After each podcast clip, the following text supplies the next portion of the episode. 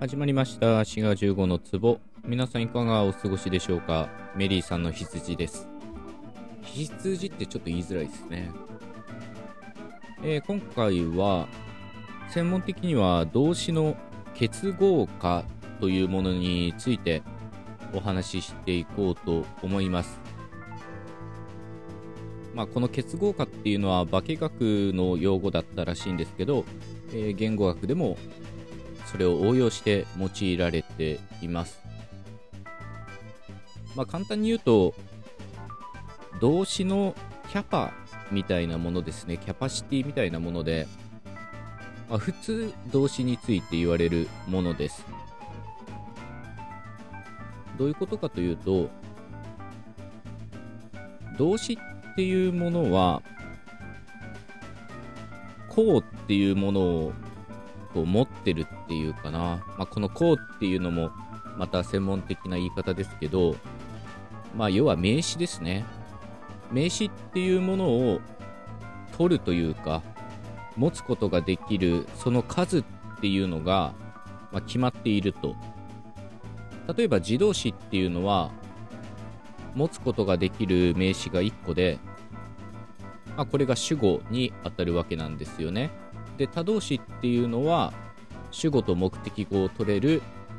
まあ、2つ名詞を取ることができる動詞であると。まあこれもね難しいんですよね。この項あるいは必須項とか言ったりするんですけど何が必須項で何が必須項ではないかっていうのは難しくって例えば踊るっていうのは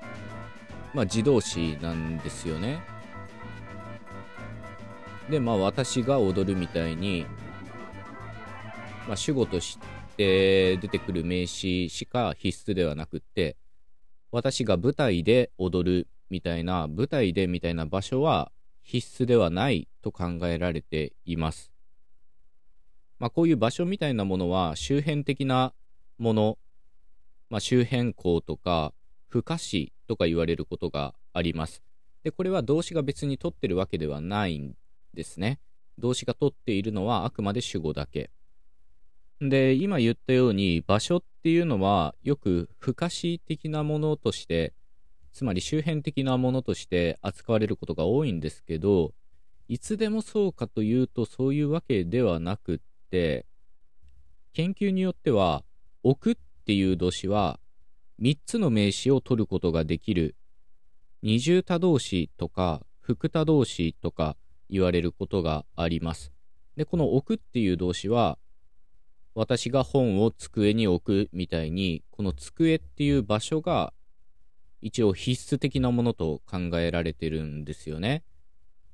置くっていうその動作には必ず物が置かれる場所っていうのが想定されるっていうことなんですけど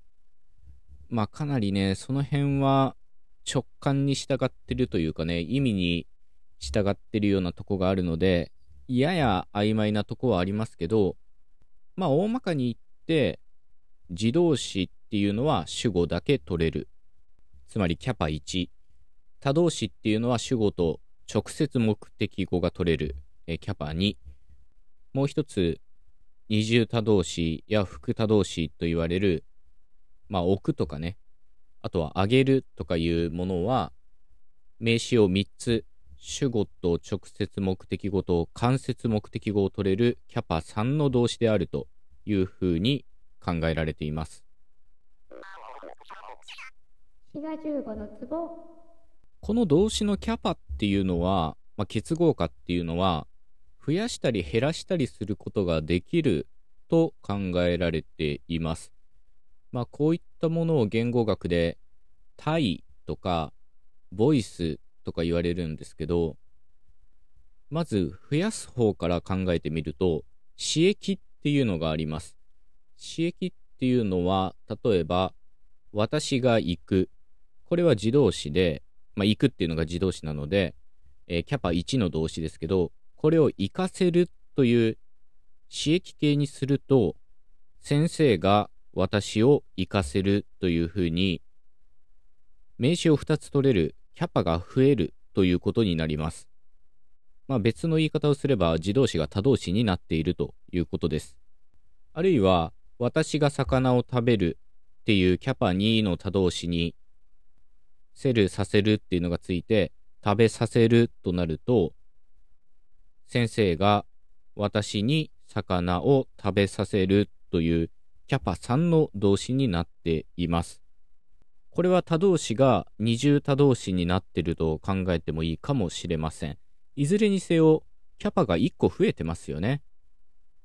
つまり、刺激っていうのは、意味の面で言えば、まあ誰かに何かをさせるっていうことなんですけど、文法的な面で言うと、動詞が持つことのできる名詞を1個増やしているというふうな言い方もできます。で、何を増やしてるかっていうと、これは主語を増やしてるんですよね。まあ、これも考え方によるんですけど、私が行くに対し、先生が私を行かせるといった場合は、何かをさせる人、主語が追加されています。一方、動詞のキャパを増やす、結合化を増やすのは、主語を追加するだけじゃなくて、目的語を追加するっていうパターンもあるんですね。で、これはアプリカティブとか適用体って言われるものなんですけど、残念ながら日本語にはなくって、まあ、日本語風に考えるとですね、私が踊るに対し、私が舞台を踊るみたいにもともと目的語じゃなかったものを目的語にすることができるっていうのが適用体です。で、これは場所が目的語になってるんですよね。で、自動詞だったものが他動詞になってる。結合化が1から2に増えてるっていう点では、刺激と一緒なんですけど、さっき言ったように、主語を追加するのが刺激体。目的語を追加するのが適用体ということになります。15のツボ逆に動詞のキャパを減らすっていうものもあるんですね。まあこれは言い方を変えると他動詞を自動詞にしてると言ってもいいかもしれません。代表的なものは受動体と言われるものですね。まあ、受け身と言われるもので、私はこの本を読むに対し、この本が読まれるみたいなものです。で、この場合読んでる人、あるいはもともと主語だったものっていうのは必須ではなくなるんですね。ということで、読まれるっていう動詞が取ることができる名詞は主語だけということで、キャパ、つまり結合化が一つということになっています。同じような表現が北海道方言なんかにあっ、まあ、北海道だけじゃないんですけど、去るらさるというものがあります。言語学ではよく逆刺激っていう言い方をするんですけど、このお菓子ついつい食べらさるみたいな言い方をするんですよね。まあ、標準語風に言うと、ついつい食べちゃうみたいなものなんですけど、この食べらさるっていう動詞が取ることができる名詞は、お菓子っていう主語だけで、誰が食べてるっていうのは出てこれないんですよね。つまり、食べるっていうキャパ2の他動詞から食べらさるっていうのは、キャパが一つの自動詞になっているということです。もう一つキャパを減らすものに逆受動っていうのがあるんですけど、まあ、これも日本語にないんですよね。で、説明もかなり難しいので、ぜひ関連エピソードを聞いていただきたいんですけど、受動っていうのは主語を削除するものでした。一方、逆刺激っていうのは目的語を削除するような、まあ、プロセスということになります。でこれはね、日本語で考えてもね、ニッチもサッチもいかないんですけど、まあ、一応、私が魚を食べる